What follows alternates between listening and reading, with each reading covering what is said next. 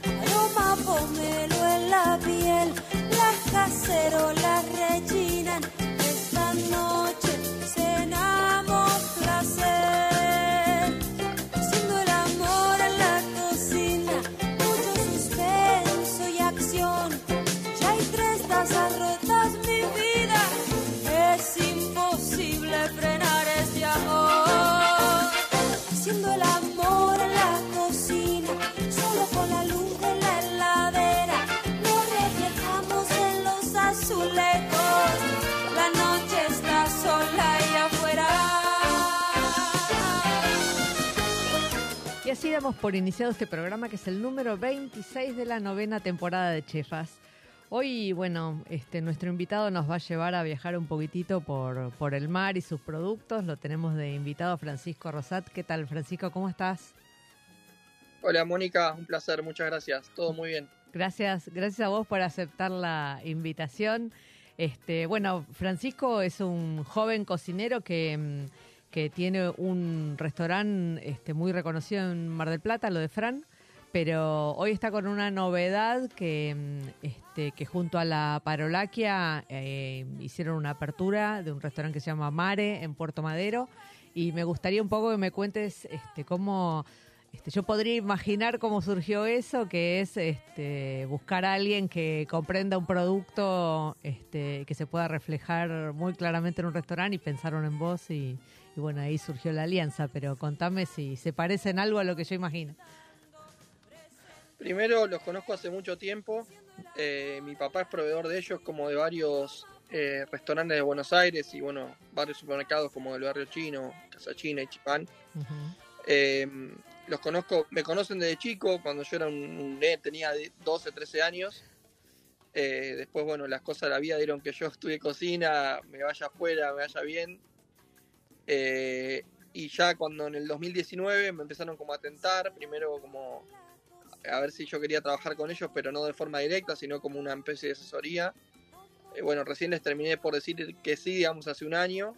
Tuve como un año trabajando en la oscuridad, como, como quien dice, eh, solo con Mare, ¿no? Y bueno, cuando fue la última edición de Mapa, me propusieron ya ligar como si fuera mi, mi nombre de alguna manera a ellos como hoy lo puede tener Fernando o Narda, por decir un ejemplo. Claro. Eh, y bueno, fue, fue así, fue consensuado. Obviamente que no es la carta de lo de Francia, sino que es una carta adaptada al tamaño del salón, a lo que es Buenos Aires. Eh, así que nada, eh, acá estamos trabajando. Y decime, ¿y te pidieron alguna cosa especial en esta, en esta alianza o, o te dejaron hacer tu, este, tu, tu magia, digamos? Mira, siempre uno tiene las dudas de, no hacer, eh, o sea, que tiene un nombre, un reconocimiento y tiene el temor y eh, que de cuidarlo. Entonces, por ese lado de cuidarlo, viene a hacer las cosas de a poco, progresivamente, ir creciendo de a poco. obviamente que se ve un cambio importante en la carta, pero no es no es lo de Fran, que eso hay que comunicarlo, porque la gente viene, viene a buscar una cosa que por ahí no está. Eh, pero nada, la idea es hacer un crecimiento de a poco. todo el espíritu de la parolaquia, digamos, este, ¿no? De, digamos, de la, de la casa madre que, sería la parolaquia. Tiene el espíritu, digamos, inicial de ellos. Tiene algunas pastas frescas, pero, pero realmente el trabajo fue despegar la parolaquia ah, también de crear un concepto nuevo. Eh, sí, obviamente entendiendo que ellos tienen una trayectoria, que están en este local del año 97 y que muchos se creen que el local no funcionaba, no, el local funcionaba, era un local que hacía casi 7.000 cubiertos por mes y bueno, fue un, también es un cambio y un riesgo, ¿no? Eh, hacerlo, que nada, eh, acá estamos trabajando y, también aprendiendo, ¿no? De lo que es un gran grupo, de cómo se maneja. Eh, y uno siempre con esa idea de aprender y de sacar eh, no solo conocimiento de cocina, sino de gestión y de un montón de cosas, como se gestiona un gran grupo, ¿no? Claro, claro.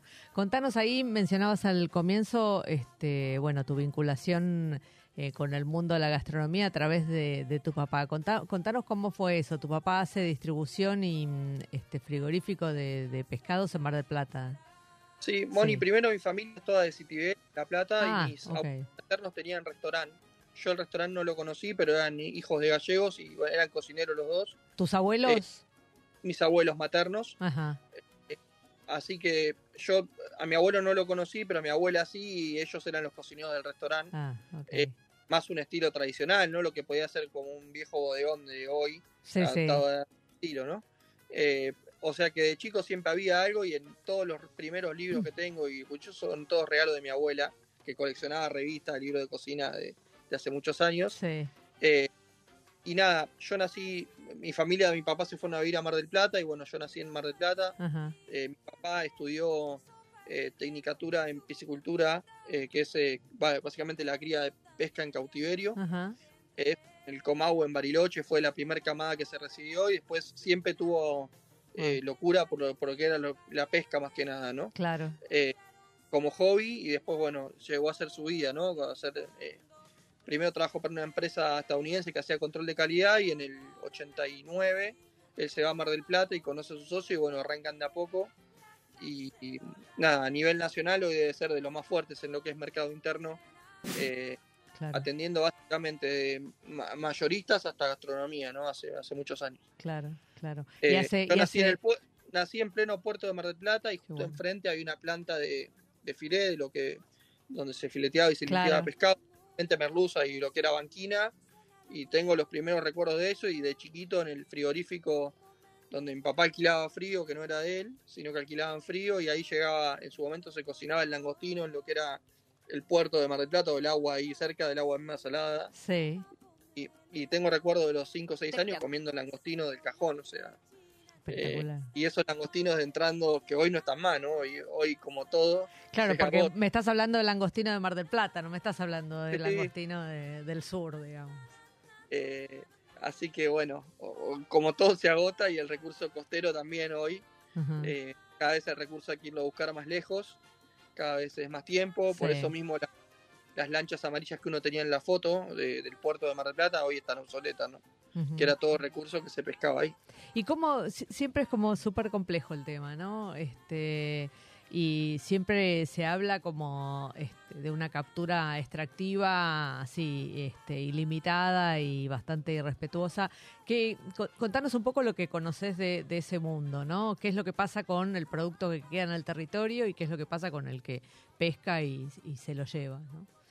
Mira, Moni, un poco creo que pasa en Argentina en general, ¿no? Yo tuve la suerte de por ahí poder formarme y vivir afuera y cuando yo vinieron los chicos del Cano, del restaurante de Guetaria, Mar del Plata, yo los llevé al frigorífico y los llevé a conocer una planta de filé y, no, y se agarraban la cabeza y no podían que, que, tirábamos todo lo que eran las cabezas, la víscera, todo se, tira, se va la harina. Y decía, acá hay para darle de comer a toda la Argentina y ustedes lo están tirando. Y estás tirando para hacer alimento clase C para animal, digamos, ¿no? ¿no? Sí, harina de pescado, claro. Eh, entonces lo llevé también a, a esas famosas lanchitas amarillas y justo dio la casualidad de que habían entrado pescadilla, corvina, una de las dos especies, y venían entrando y claro, los marineros un poco más le pateaban la red y saltaban arriba del cajón para que entre más pescado, ¿no? Eh, entonces básicamente lo que a mí me dio Europa y eso, porque uno está medio acá, parece bajo la misma cultura de que el, recurso, el cuidado del recurso, ¿no? Y cómo se trata y que muchas veces acá tenemos la abundancia, mal llamada en todo sentido, y no nos hace valorar y cuidar ese producto como realmente se tiene que cuidar, ¿no? Allá ellos hoy no tienen esa abundancia y por eso creo que también lo cuidan como, como es, ¿no? No, no quiero, no quiero culpar a la, a la vaca sagrada porque sería una injusticia, pero digo, no creo que al, al ganado vacuno se lo trate, digamos, de esa manera, se lo respeta, ¿no? Eh, es raro eh, el vínculo, me imagino que el vínculo tiene que ver con que no es un, no es algo que la gente que trabaja en la industria lo, coma de manera habitual, digamos. Entonces, me parece que el vínculo es una construcción que tiene que ver con, no sé, con el entorno, ¿no? Con que vos comerte el entorno, cómo no vas a cuidar lo que te, lo que te estás comiendo, lo que estás llevando a tu mesa, ¿no? Acá la carne se robó ese, ese protagonismo. Argentina ya, ¿no? Lo que tiene que ver con todo, con la vaca, con todo, es todo lo mismo. Estamos todos eh, en la misma bolsa, digamos. Bueno, contanos ahí el, recorrido que, mm, este, que, iniciaste. ¿Decidiste inmediatamente estudiar gastronomía? ¿Fue...? Sí, de chico ya miraba programas de cocina y demás. Y mm, a los 15 años, en verano, en temporada de Mar del Plata, empecé a, meterme en la cocina en el restaurante de un amigo de mi papá. Eh, y nada, eh, ahí empecé como a tomarle el gusto y bueno, ya sabía dónde iba a estudiar, ya había visto el IAG en su momento. Eh, con, terminé el colegio con 17, más chico será. Así que nada, me vine para Buenos Aires, eh, vivía en La Plata y viajaba los días que estudiaba y, y nada, al muy poco tiempo el IAG me dio, cuando mediante las pasantías y todo lo que se conoce, me abrió las posibilidades de irme a, a estudiar a Bilbao y a trabajar en un hotel. Eh, así que nada, cuando ni bien me salió, que tenía 18 años recién cumplido, ni lo dudé, dije, bueno, es acá donde yo quiero, eh, lo mejor está ahí, vamos. Y apuntaste siempre pensando en, un restaurante o en un lugar vinculado con la pesca, digamos, o fue casualidad eso? No, fue casualidad, porque, o sea, en, Martín y después trabajé en varias partidas, no era que solo en la pesca. Eh, pasé por todas. Nada, a mi vuelta sentí que era en el puerto y tenía que hacer con el pescado, pero claro. Eh, estoy abriendo en poco tiempo una bermutería o como un bar de tapas más español y ahí no va a ser solo pesca. Eh, así que nada, eh, tiene que ver con que justo se dio que el local que conseguí para mi vuelta era, era en medio del puerto, un local donde había arrancado el viejo viento en popa, que es un restaurante clásico, de clásico. Y, y, nada, y sentí que tenía que ser por ese lado, pero pero no, no es por ninguna razón. ¿Y qué, qué, te, qué te dio el País Vasco este, gastronómicamente hablando, no? Mira, eh, lo que te contaba un poco, el, el, básicamente el cuidado y el respeto hacia la materia prima, el manipularla como quien dice lo menos posible, el tocarla lo menos posible. Eh, allá es mucho sal, eh, mojili, que no, no, sé si saben lo que es, pero es un, chimichurri vasco que se hace a base de vinagre, ajo y aceite. Y no hay más, no hay otro secreto. Puede haber un refrito, pero no más que eso. Eh, un poco es cuando la, materia prima es buena, habla sola, ¿no? Un poco pasa por ese eh, y básicamente me dio eso. Ya te, te vuelvo a comentar, el respeto y el cuidado y, el trato hacia, hacia eso, ¿no? Que es lo más importante. O sea, sin materia prima no hay nada, básicamente. Eh, y el cuidarlo y el, y el saber cómo tratarlo lo mejor posible, ¿no?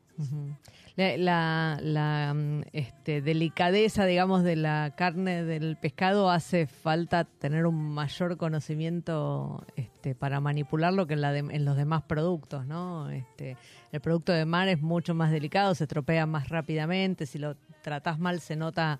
Los otros capaz que pueden disimular un poco más, con el pescado es más difícil.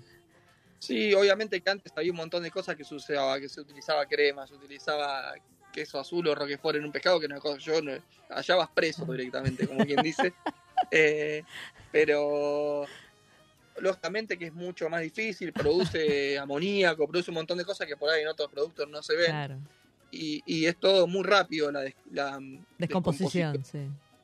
Así que eh, nada, de ese lado y desde y también del lado de cómo tratar cada especie, ¿no? Que todas las especies son distintas, eh, que todos los pescados son distintos, depende de la época del año, depende si de sobos y no de sobos y la cantidad de grasa que tiene, eh, un montón de cosas que intervienen. Que está bueno aclararlo que muchas veces la gente no lo sabe, que en el pescado, como con las verduras, también hay estación. Hay eh, pescado como el ancho de banco, el pez limón, el bonito, que son estacionales, digamos. y eso también está bueno que la gente lo conozca porque vas a sacar una pescadería y muchas veces no muchas, demasiadas, te venden gato por libre, como quien dice. Como la gente se aprovechan de que la gente no sabe nada. Entonces eso pasa y, nada. Eh, te venden un pescado por, por otro que no es o por, o por fresco cuando no lo es. Eh, pero eso sucede y bueno, hay, hay, que luchar contra todo eso para que la gente entienda un poco más que hay, no hay solo vida en la merluza, sino hay un montón de especies que están buenísimas, que, que obviamente que unas son más fuertes, otras no, siempre es recomendable arrancar por un pescado por ahí más suave e ir eh, creciendo en sabor, en tenor graso. Eh, y está bueno que la gente lo entienda también. ¿El, sabor está siempre asociado al tenor graso? O sea, a mayor tenor graso o no necesariamente? Sí, sí, obviamente. Los pescados azules, eh, como se me puede venir el pelimón, la anchoa de banco, el mismo el bonito, eh, son la palometa, eh, mismo el besugo también es un poco más fuerte. Eh, son todos pescados por ahí de sabor y de mayor tenor graso y mayor intensidad, ¿no? Cuando uno dice, no, tienen más gusto a pescado, no es que tengan más gusto a pescado, son distintos, ¿no? Claro. Un poco pasa lo mismo que si es cordero, carne, es más o menos igual para que la gente entienda. Claro. claro, perfectamente. Ahí este, hablábamos un poco del, País Vasco. Y, me imagino que otra cosa que habrás incorporado, eh, bueno, no, estrictamente el País Vasco, pero eh, aparecen los arroces, ¿no? Este, como producto, digamos que también hay que aprender a, quererlo, a tratarlo bien, este, y hacer un buen plato con arroz. Obviamente, este, este último tiempo, te diría los últimos dos años, como que hice medio famoso por el tema del arroz. Eh, un poco contaba eso, que mucha gente viene acá buscando el arroz o la fideuá y no entienden que es un restaurante de 200 cubiertos, que es, imposible y no está armada la cocina para, para poder hacer esto. Eh, pero sí, en Mar del Plata armé eso, siempre me gustó, digamos, y entendí que, que es por que va por ese lado, por dar un producto que por ahí no era conocido, que y se terminó haciendo medio popular, digamos. Claro. Y, y famoso entre todos que vienen a buscar eso, ¿no? El arroz o la fideuá. Eh, la verdad es que hago un trabajo creo que interesante para lo que es Argentina en la parte del sofrito, caldo, mismo arroz que trabajamos, bueno, las paelleras que las he traído afuera. ¿Estás trabajando eh, con arroz argentino? Sí, sí. sí eh, ¿De quién? De Pampa Rice, Pulido Pampa Rice, sí, sí. Cristian Martínez. Yo, otro productor también que, que me acercan. Sí. Obviamente que también tengo arroz de afuera porque me gusta y, pero no lo uso ¿qué, ¿Qué usas de afuera? Ah, ok. No, digo, para eh, vos, ¿qué comprarías de afuera? Arroz eh, tipo bomba, que es una bolsa de arpillera blanca, que es la que hoy se consigue en Argentina. pero bueno, la idea es que para el común de la gente puedan utilizar cualquier grano redondo y corto que consigan, ¿no? Obviamente que lo ideal es una bomba o un pulido corto. Hoy tenemos que usar lo que conseguimos, ¿no? Más, básicamente. Claro, y eso es por cómo se comportan la, en la cocción. Pero claro. hay. Bueno, igual ahora hay bastante eh, variedad. Esto que este este proyecto de Pampas Rice este tiene distintos cultivos, digamos, no no es que solo hace una variedad de arroz, ¿no? Ya está. No, hace un caroli, hace un doble carolina que está muy bueno. Bien sirven, o sea, por ahí no es el resultado que uno, pero para empezar, cualquiera de esos te va a llevar un resultado similar y, bueno, esto como todo esto es prueba y error. Eh, obviamente hay granos que se abren, como quien dice en la cocina, antes que otros, o sea, se pasan antes que otros y bueno, es todo probar y, nada. Hay un chico que se llama Juan Kitlein, que es de Miramar, que también eh, fue a competir al Mundial de Paellas el año pasado, tuvo el segundo puesto, este año va de nuevo. Y nada, es un chico que también está trabajando mucho con el tema del arroz y siempre investigando y, y buscando. Eh, después, bueno, los chicos de Caldo también trabajan arroz. Eh, bueno, Patricio en otra versión, pero también.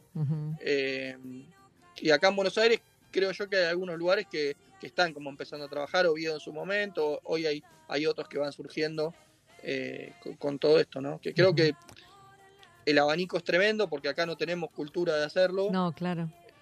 entonces el, abanico es gigante. Sí, volvemos a lo mismo. La gente tal vez no diferencia un arroz este, parbolizado de una, un arroz de calidad y un plato con un arroz bien hecho que con uno mal hecho, digamos. Entonces todavía hay un trabajo de aprendizaje que es un poco responsabilidad del, consumidor si tiene posibilidad de consumir mejor, que se arriesgue y lo haga. Y no sé, y otro poco de, de lo que hay disponible en el mercado, ¿no? En las góndolas ves mucho más parbolizado que, este, que arroces de...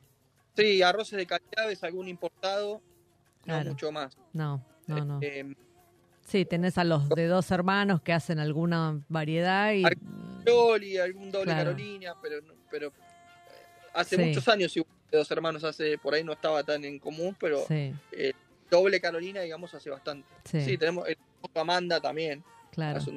claro. Eh, no, además somos grandes productores de arroz, eh, no es un tema menor, digamos. Hay un montón de A mí me han traído para probar bomba que no era de bomba rice y estaba muy bien y se todo o, lo sacan para afuera y muchas veces ni sabemos que se produce acá, ¿no? No, claro. Es más, en Mar del Plata, los grandes arroces en España son de Albúfera, que es un lugar donde convive el agua salada con el agua dulce. Cerca de Mar del Plata está, muchos no lo saben, pero es una de las pocas albúferas de Argentina, se llama Mar Chiquita, y es un lugar donde se da el lenguado, se da, bueno, hay pesca también. Hay buena pesca. Corvina negra, un montón de especies, eh, pejerrey mismo. Y ahí es un lugar donde conviven el agua dulce y el agua salada. Y uno que hoy se metió en este mundo dice, che, pero ¿por qué nunca probaron con el arroz ahí si los mejores arroces son de provienen de claro. Hay que hablar con Cristian. Y siempre eh, insistiendo a ver si alguno yo no, porque no tengo tiempo ni tengo el conocimiento para hacerlo, pero si alguno lo quiere hacer estaría buenísimo. Está muy bien. Escúchame, ¿qué particularidad le da la combinación de agua dulce y agua salada al, arroz? ¿Qué le aporta? Digo, obviamente que es todo arroz, es todo agua el arroz, ¿no? En la, en la producción, así que... Tengo que saber técnicamente, no, no, lo sé. Pero, ¿notás vos la diferencia? es que los mejores arroces son de ahí. Ajá. O sea que sí, que si algo hay, que lo busquen por ese lado. Está muy bien, está muy bien. Bueno, interesante Vamos a conseguir un inversor, un inversor que se atreva. Por lo menos que una prueba, ¿viste? Claro. bueno, nosotros le marcamos, bueno, nosotros no. Vos le marcás el lugar, bueno, todo no se puede. sí, claro. Está muy bien. Este, bueno, y, ahí mencionabas la, la fideuá, digo, me imagino que un poco la historia, este, la, herencia eh, española eh, pesa mucho en la en tu elección, digamos, de, tipo de gastronomía, ¿no? Tenés ahí la beta gallega, pero también tenés, son, es Rosat, ¿es catalán? No, es de Clos, del ah. norte de Italia. Ah, mira. Mi abuela paterna es de la Toscana y mi abuelo de Clos, del norte. Ajá. Eh, así que también tengo dos.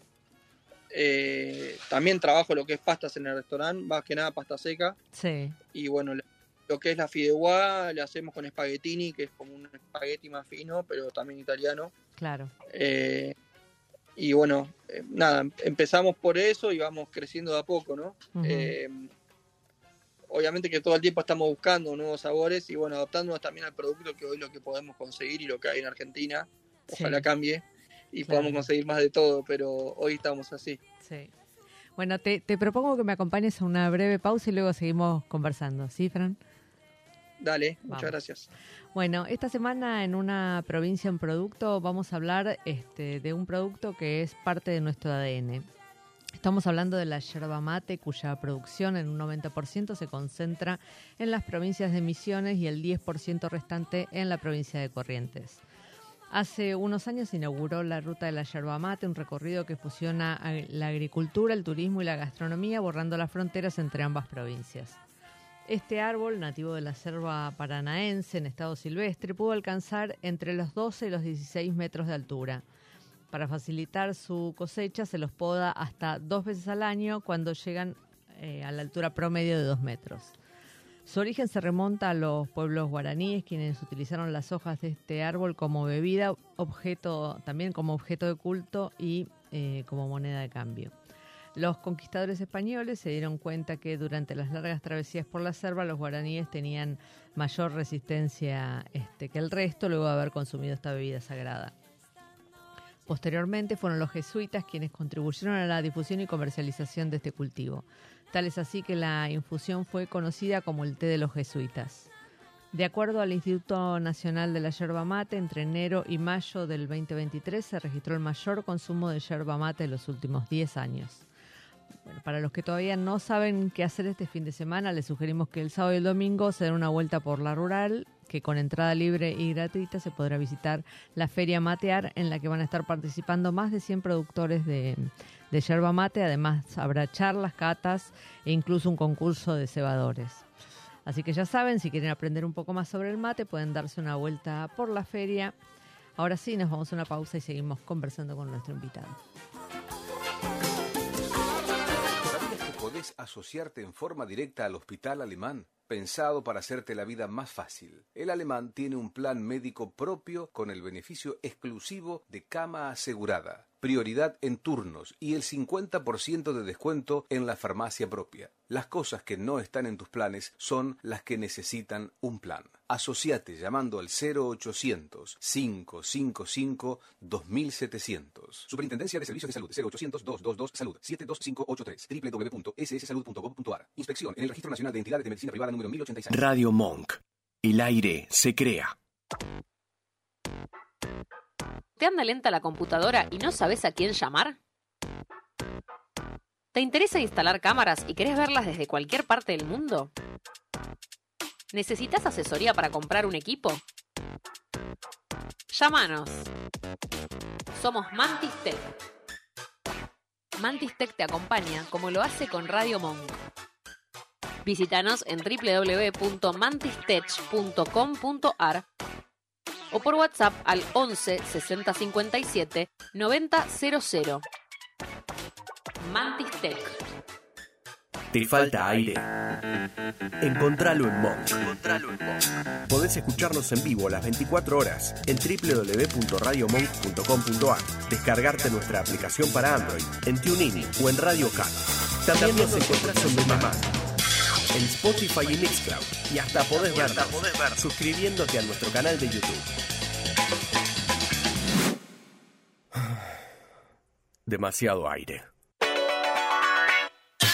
Dulce Beso es una yerba misionera elaborada con palo. Un mate ecológico con más de dos años de estacionamiento natural y un inconfundible sabor ahumado. Dulce Beso, es riquísima. Es misionera. Pedidos por mensaje privado en Facebook, arroba yerba dulce beso, o por mail a yerbadulcebeso arroba gmail.com. Escuchanos en www.radiomonk.com.ar o descargate nuestra app, disponible en Play Store como Radio Monk.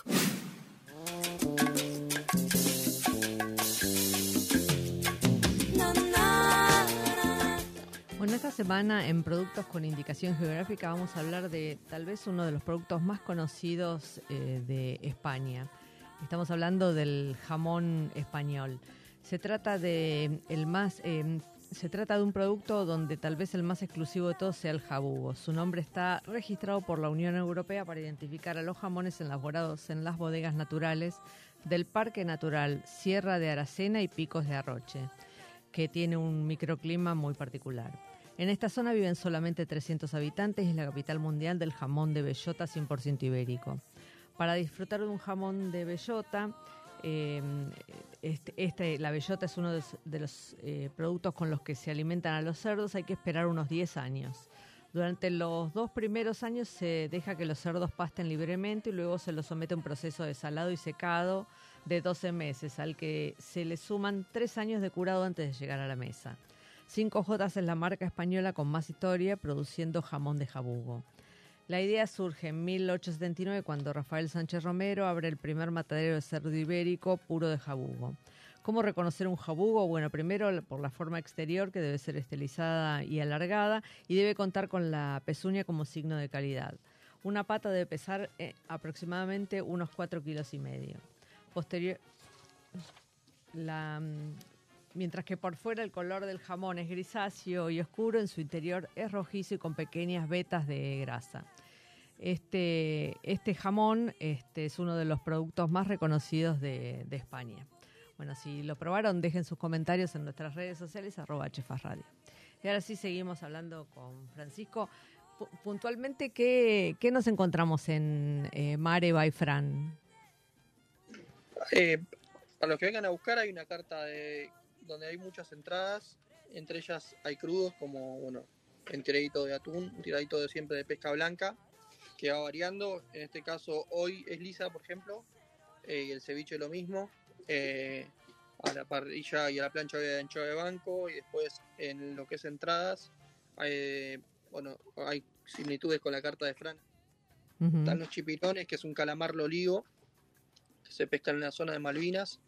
Y acá lo hacemos a la plancha con dos mojos canarios, uno a base de pimiento rojo y otro a base de pimiento verde, con comino en grano y uno tiene cilantro. Eh, después hay croquetas de marisco, por ejemplo, hay unas empanadas de pescado que son de estilo tipo Thai, así, con salsa de soja, jengibre, salsa de ostras. Eh, están las famosas rabas. Eh, hay unos mejillones a la marinera que son con tomate fresco y un poquito de picante. Eh, hay un poco de todo. Ahí me- metes un poco la tradición española y tal vez eh, italiana, pero también metes algo asiático, ¿no? Sí, siempre. Creo que un poco. Cuando yo vine acá, los crudos eran por ahí más orientados a Italia y yo como que los reversioné un poco más para el estilo por ahí que quería la gente. Eh, hay tartar también, de- en este caso de atún. Sí. Eh, bueno, están las famosas vieiras eh, a la parmesana o gratinadas. Sí. Eh, Y después hay en pasta seca, hay lo que es espagueti italiano, y después hay un fusilli eh, casero, típico que lo hacen acá a mano, eh, con chistorra, mejillón y azafrán. Y Chistorra eh, ya está así- consiguiendo Chistorra este, de acá de Argentina, ¿no? Sí. Sí, sí, me lo conoce un, un productor de acá de Buenos Aires. Así que bueno, con una receta española básica. Y después, eh, bueno, trabajamos un poco todo eso. Después hay dos risotos, que sí son pampas rice. Ajá. eh, uno es con tinta de calamar y otro es con azafrán. Em, después hay una lasaña negra, eh, con masa negra de tinta de sepia. Em, después está, bueno, el pulpo, que lo sacamos con un puré cremoso de papa, em, panceta ahumada crocante, eh, verdeo y tomates secos, Ah, y con un aceite de pimentón de la vera. Obviamente es pulpo español. Sí, sí, obviamente. Eh, lo que se llama pulpo español, que es el pulpo que se pesca en la zona de Marruecos, ¿no? O África. Ah, claro, sí, sí, sí, sí, es cierto. Este, bueno, nada, pases un, un paseo por una diversidad de productos este, importante. eh, Sí. O como otro plato así como típico, me faltó comentarte uno que es unos langostinos que hacemos con panceta ahumada, Sí, que están vueltos y están hechos a la brasa.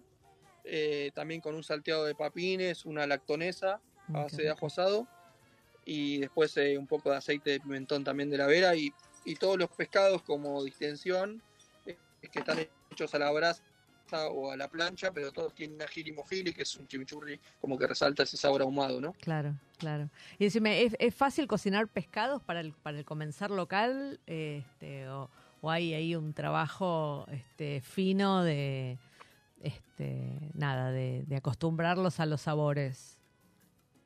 a los sabores, a los puntos de cocción. Es como que hay que. Claro. Es un trabajo. Eh, mismo el- me pasó en Mar del Plata. Yo, Claro. al tener una parrilla de carbón, digamos, y uno inculcar lo que venía de afuera, siempre quiso dar como el pescado entero. Eh, y bueno, acá las espinas, las espinas y la piel es como que es todo un, Un problema. ¿no? La piel, pero sí lo que es las espinas, sin duda. Claro, claro.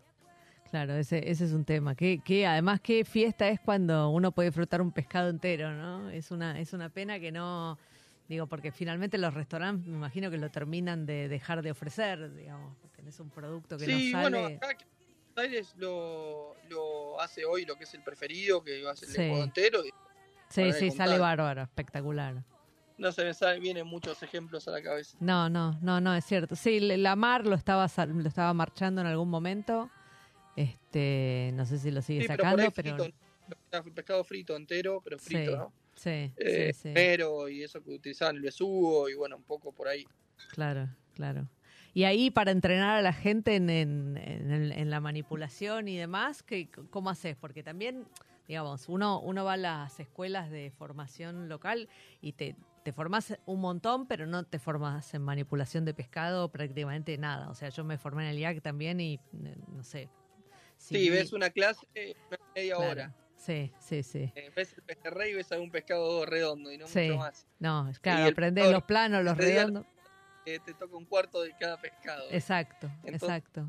Eh, sí, es todo un tema. Eh, generalmente lo que uno busca acá por ahí en estos lados sí es enseñar el tema de la cocción, pero que la limpieza se encargue una o dos personas. Claro, y ir un poco que esos responsables y el, y el, y el encargado de enseñar o, o de, de limpiar, ¿no? Básicamente eso. claro. Eso es un- lo que lo que intenta. Claro, claro, porque si no tenés mucho desperdicio de un producto que, que se achica demasiado si lo manipulas mal. No, sí. Y, y no, y cada pescado tiene una, una mm, un porcentaje de, de aprovechamiento distinto, ¿no? Eh, lo que más rinde por ahí es el pelimón, el besugo, el lenguado, pero si vas a una corvina te rinde el 27, el 30%, el mero lo Mm, mismo. claro. Entonces, cuando empiezas a hacer esos números y encima hilar cada vez más fino, eh, es toda plata, ¿no? Sí, sí, más en Eh, este momento que tenés que hilar fino, sí o sí, porque si no es muy difícil. Sí o sí, no, lo que se dio hoy, ¿no? Que todo aumenta todo, todos los tiempos. Claro. O sea, van a productos por ahí como el langostino, como el calamar, que son todos commodities eh, en dólares, y entonces todo eso más la- Nada, es Claro, parte de lo que en todos los ámbitos, no solo en el gastronómico, sino cada uno en las casas, ¿no? Un poco de lo Claro. que vivimos todos. Contame, Mar del Plata viene ya hace un tiempo poniéndose muy interesante en términos gastronómicos, ¿no? Este, por suerte, porque mm, era una pena tener todo eso ahí, estar tan rodeado de tanta riqueza, ¿no? Sierra, montaña, eh, eh, sierra, pampa y mar, y, y no tener eso tal vez en la gastronomía, ¿no? Ahora ya hace un tiempito está pasando. ¿Cómo, cómo es hacer este, gastronomía ahí? Eh, ¿Trabajás exclusivamente para el turismo? ¿Tenés, tenés locales que ya este, aprecian la calidad de esto? Eh, ¿Hay que hay que hay que Sí. seducir más a los locales? No, yo estoy en un local que, bueno, está en el, en el puerto de Mar del Plata, entonces por sí al mediodía, yo trabajo mediodía y noche todos los días, Eh, entonces en esos horarios hay mucha gente que lo usa de reunión de trabajo, que es marplatense, claro. y después en la semana también, mucho marplatense. Lo que pasa es que hoy hay una realidad que también eso pasa, que si no te acostumbras a reservar, es muy difícil hoy sentarte un fin de semana o, o mismo en la semana. Entonces como que el marplatense deja todo medio para último momento y hoy la realidad es que te quedas afuera. Por más que yo tengo un lugar chico, por más que uno le meta, eh, no tenés dónde, dónde sentarlo, Claro, ¿no? claro. ¿Cuántos Entonces, cubiertos eh, tenés? Y pues, si todas las mesas son como son, 45, 50, Claro. eh, y es un restaurante que, bueno, gracias a Dios nos va bien. Eh, eh, y nada, estamos eh, con bastante demanda y creciendo respecto del año pasado, que hoy es un montón para cómo está toda la situación. claro. Eh, así que nada, contentos, trabajando. Queda mucho por hacer, eh, desde Mar del Plata mismo como ciudad, hoy para poder em, absorber otro tipo de turismo que hoy Mar del Plata no lo tiene. Claro. Eh, pero básicamente lo que hoy falta es conectividad, falta hoteles de calidad nuevos que realmente puedan eh, darle al turismo algo que hoy que hoy no tiene, ¿no? Claro, claro. Claro, porque Que Mar, no del, solo- Mar del Plata es una, es- una ciudad de turismo interno, ¿no? Perdón. Claro, y, y hoy para que realmente venga ese público hay que darle algo que hoy Mar del Plata no lo tiene. Entonces, no solo con la gastronomía alcanza, eh, obviamente que está muy bien, que queda mucho por hacer del lado del servicio, del lado de un montón de lados, eh, pero hoy también la ciudad tiene que dar un paso hacia adelante, ¿no? Como lo dio Mendoza, como lo dio Buenos Aires, como está en el sur, Claro. eh, y que realmente permitan, aunque sea el privado, darle las herramientas para que desarrolle nuevas, Nuevas herramientas para el turismo, ¿no? ¿Y está pasando eso? Eh, digo, ¿hay al- alguna, no sé, eh, no. Eh, No, ¿Alguna alianza? Básicamente, eh, hay empuje del privado del chico, ¿no? De, Sí. los restaurantes, más cosas, pero con eso no alcanza. Si la ciudad no, no da un paso adelante, es muy difícil. Sí, yo me, yo me acuerdo que históricamente cuando hablabas el, eh, con las bodegas y le preguntabas cuáles cuáles eran los mercados más importantes, este, era pre- bueno primero Buenos Aires obviamente y después Mar del Plata entraba como segunda. Ahora yo no sé si está en esa en esa situación, ¿no? Porque ha habido como destinos turísticos locales que han crecido mucho este, en los últimos años, ¿no? Entonces claro, ahora tiene mucha competencia Mar del Plata. Este, Sí, hoy Mar del Plata igual, yo te vuelvo a repetir, yo tengo reservas todos los días de gente Claro. de Buenos Aires de fuera, todos los días, y hoy vivo más del turismo que del marplatense, pero por esto que te conté, de la el marplatense yo para último momento, pero, pero nada. Hoy si lo sabes aprovechar, hay gente que va mucho por trabajo también, no es solo turismo. Como al ver tanta industria relacionada a los alimentos, a la pesca, a la industria de las papas, por ahí como es Balcarce, como es eh, Claro. Que hoy se puso a Mar del Plata también, y todo eso genera movimiento para la ciudad eh, de un montón de, de- de cordón, del mismo cordón frutícola también, que no es solo la pesca ni el puerto, No, que no. genera un montón de movimiento, Sierra de los Padres, ¿no? Es una zona muy importante de producción. sí. y está a 20 kilómetros de Mar del Plata, Claro. nada. Sí, sí, Eh, Y Sí. bueno, todo eso también genera un movimiento en la ciudad, así que nada, sí. Buscando eso, que, que la ciudad avance de por sí, porque tiene mucho lo que es camas dos o tres estrellas por ahí muy viejas, y no se ha modernizado Claro. y los mismos hoteles grandes siguen igual, igual que el 90 que abrieron, ¿no? Entonces como que también, eh, si queremos una ciudad mejor o, o apuntar a otro lado, realmente falta dar un paso hacia adelante. Claro, claro. Y después sé que estás con, eh, con otros proyectos, digamos, próximas aperturas. Contá, bueno, recién mencionabas este, este proyecto de la bermutería con tapas. Contanos eh, un poco para dónde es, es para Mar del Plata también, es para otra ciudad, este y con quién estás, los, los vermús son propios, este, ¿qué, qué, qué estás Sí. trabajando ahí? Hay información, eh, eh, sí, un poco que va a desencadenar también el... Estoy haciendo un proyecto afuera de Mar del Plata también, Eh, el proyecto de la bermutería sí es en Mar del Plata, es en la zona de Chauvin, que es un barrio emergente como un polo que se ha armado, donde hay varios restaurantes. En este caso era un taller mecánico viejo que yo lo compré y lo estoy reformando, no en el formato taller, pero sí en un formato de un bar español, Sí, donde no solo va a ser, o sea, me encantaría apuntar a un lado español-español, pero estamos en Argentina claro. y entiendo que por ahí hay que mezclarlo con productos de acá, ¿no? Y, con, y adaptarlo al, al paladar argentino. Entonces sí va a haber un poco de esos platos, va a ser como una especie de un bodegón descontracturado en formato platitos y, y platos grandes para compartir, ¿no? Un poco de Claro, los dos. tipo mini raciones y raciones un poquito más grandes. Claro, exactamente. Eh, así que nada, el vermú va a ser nacional. eh, obviamente que va a haber algún vermú de afuera, pero el, vermú de la casa va a ser un vermú nacional. ¿Pero uno que se fabrica o uno que van a fabricar ustedes? Van a fabricar, eh, vamos a fabricar. Van a fabricar ustedes. ¿Estás con Sí. Ale Vigil ahí? eh, va a ser el desarraigo de Ale Vigil en Mar del Plata Claro. también, pero estoy con un proyecto con él en Ah. Mendoza, Ah, ya. ahí. un año. Sí. bueno, va a tomar forma en lo que es Planta 1 hoy, que es una vieja metalúrgica de los Pescarmona, en pleno Godoy Cruz, donde ya funciona un mercado hoy gastronómico, no hay ningún, o sea, hay como restaurantes más de mercado, pero ningún restaurante en sí. Este va a ser el primero, eh, se va a llamar Chipirón, eh, y es el desafío, Chipirón Mediterráneo se va a llamar. y es el desafío de, de llevar el mar en sí por primera vez a Mendoza. A los Eh, Andes, claro. plaza que interesa muchísimo por el turismo, pero yo en sí no lo pienso solo por el turismo, sino lo pienso por el mendocino, Claro. que nunca tuvo y hoy no tiene nada de eso. Entonces, pensado en llevar el arroz, el pescado, eh, la pasta, pero en base al mar, eh, a Mendoza. Así que es un restaurante que va a tener unos 70 cubiertos más o menos, Sí. 75.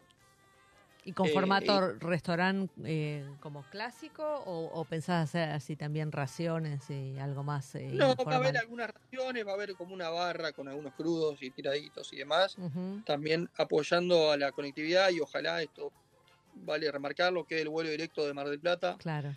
Que hoy está una vez por dos veces por semana miércoles y domingo y con eso poder abastecernos del fresco por lo menos de, por avión de una parte sería un gran Claro. eh, desafío A- a- obviamente que vamos a recibir fresco por semana una vez y va a haber una gran cámara de fresco y de congelado para poder abastecernos pero importante remarcar lo del avión y Claro, ojalá la- lo de la logística es clave ahí, ¿no? Digo, si no tenés eso resuelto, por- por semana, tres heladeras de 20 kilos sería un golazo. Claro. Eh, sobre todo para lo que es fresco y crudo, que hoy, hoy se consigue igual. Hay dos o tres distribuidores grandes en Mendoza y bueno, y la posibilidad de tener a mi familia en eso también te facilita. Claro, tenés que conseguir un distribuidor amigo que te ayude. Entonces, nada, eh, va un poco por ese lado, un hermoso desafío. eh, que, que nada, que surge de, de los dos. Eh, fue la idea de él primero y yo también la es, es la topadora vigil, ¿no? Es una cosa... Ale. que vas a decir que no, también me dice, ¿cómo le vas a decir que no? ¿Viste? No, claro, escúchame. Te llama el uno, vas. As- Así que nada, es un hermoso desafío, una... así que estamos trabajando en eso también, esperando que no se nos junten las aperturas, pero Claro. bueno, va a ser algo que va a terminar pasando en definitiva porque a las dos le faltan tres meses, calculo yo, más o Sí, menos. claro. Claro, hijo, y ahí hay que, o sea, sobre fin de año hay que abrir o abrir, o sea, no, no hay ni que pensar, listo. Sobre todo en Mar del Plata, Mendoza por ahí puede esperar, pero en Mar del Plata hay que abrir. Claro. Eh, así que nada, esos son los desafíos por delante. Eh, obviamente con la idea de, de hacer algo más en Buenos Aires, he dicho que no, a Ujú. varias propuestas de trasladar Fran, pero bueno, creo que va a ser una decisión para más adelante, y hoy crecer desde el lado personal y de este lado y también que hay una vida, ¿no? Que uno tiene que, entender en el medio y que tampoco es hacer mil cosas por hacer. Por eso muchas veces fui pateando las cosas y postergando hasta que surgió esto y bueno, la idea es crecer también con, con el nombre personal más allá de lo de Fran, ¿no? Que obviamente está recontra ligado porque mi restaurante se llama así, pero también soy un cocinero que me gusta hacer de todo y estoy en ese desafío. Claro, claro. Escúchame, ¿cómo, ¿cómo haces para armar? Porque acá me imagino que necesitas mucha logística, no sé, o una cabeza muy, muy ordenada. Este, no sé si tu cabeza funciona de esa manera o tenés como un equipo con el que batallas, porque bueno, una cosa es abrir varias cosas en la misma ciudad, ahora cuando ya vas cambiando de ciudad y... Mira, hoy la única forma de crecer es hacer equipo. Estamos en una situación muy complicada para eso, de crecimiento en personal muy difícil. Pero bueno, em, tengo un círculo chico en Frank que por ahí fueron creciendo todos bajo el ala mía y hoy un poco entendí que delegar en una forma. Entonces, em, acá en Mari vino un chico ahora a darme una mano que trabajó conmigo durante los primeros dos años, que después se fue y se fue bien, digamos, y bueno, el desafío fue, che, necesito una mano, podés venir a darme una mano 60 días, lo que dure, para generar esa apertura en confianza, y dijo que sí, y en Fran tengo otro chico que también formado por mí. Por ahí en Mendoza la tengo un poco más fácil porque tengo dos chicos que estuvieron en España, entonces ese cuidado hacia cierto producto es más fácil, por más que después le bajes una receta o lo que sea, es más fácil. Eh, así que nada, creciendo, acá también lo que es el grupo de, de, Mare, hay gente de oficio de muchos años que por ahí están acostumbrados a hacer mucha cantidad de cubiertos, pero cuando tenés que afinar la mano y ese producto cuesta. Claro. Entonces, todo un lindo desafío. Eh, para, para aprender, para seguir creciendo y sobre todo darle oportunidades a la gente de crecimiento, que es lo más importante. Claro. Ahí vos te formaste con, eh, con en un tipo de liderazgo, bueno, que en algún momento estuvo como muy objetado, ¿no? Medio este, antiguo y, militar, diríamos. Este, eh, no, no, no, sé cómo, cómo ejercés vos el liderazgo, ¿no? ¿Cómo, cómo... No, obviamente, si uno lo ejercería lado queda solo muy rápido. claro. Eh, a veces yo lo vi eso y no digo que me gusta, pero es un poco la forma que uno lo vive. La gastronomía la forma de vivirla. El otro día hablaba con, con Micha de Maido, con Gastón. Sí. Eh, y hablábamos de eso, que hoy cuando, cuando yo llegué a la escuela, o lo que tenía que hacer en la escuela, que la jornada mínima eran 12, 14 horas, ¿viste? Y hoy es impensado eso. Claro. Eh, acá en Argentina, en Europa se sigue, en España, se sigue laburando ese ritmo. Generaciones de eh, cristal.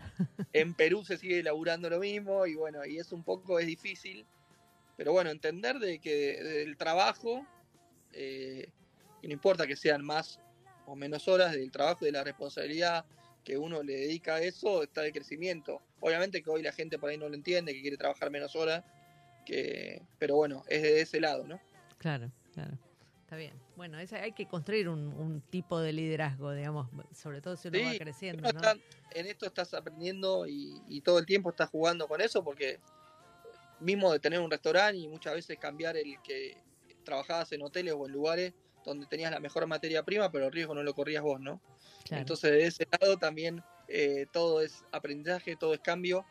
Eh, mismo de que te laven la chaqueta todos los días, de que vos tengas la ropa limpia, y que uno lo valora cuando no lo tiene, como yo digo, ¿no?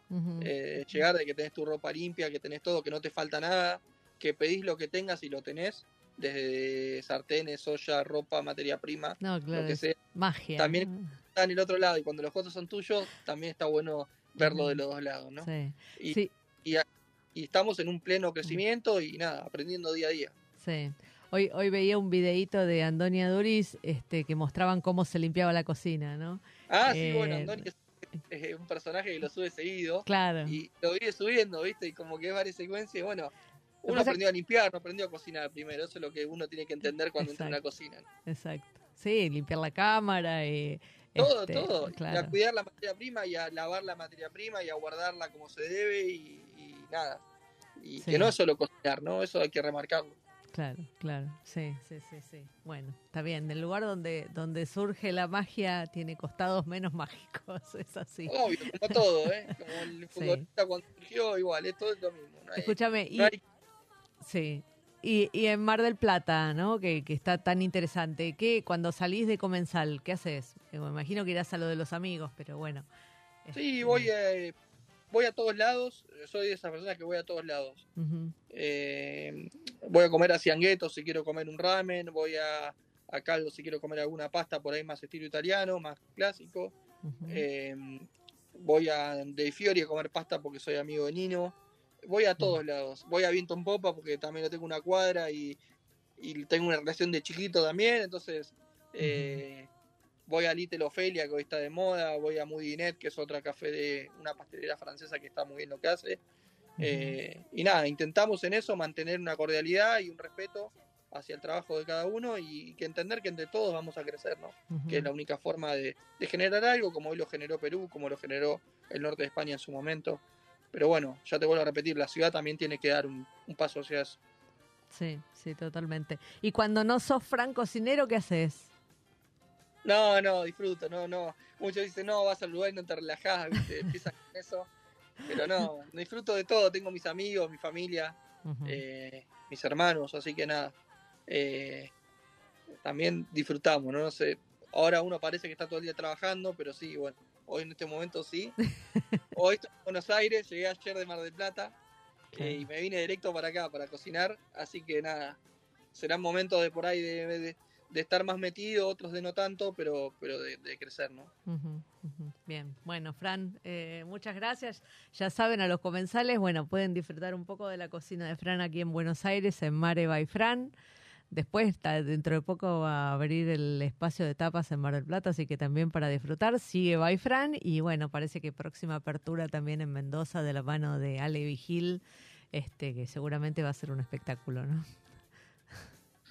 Bueno, Moni, muchas gracias. Gracias a vos y a los oyentes por acompañarnos aquí en Chefas una vez más.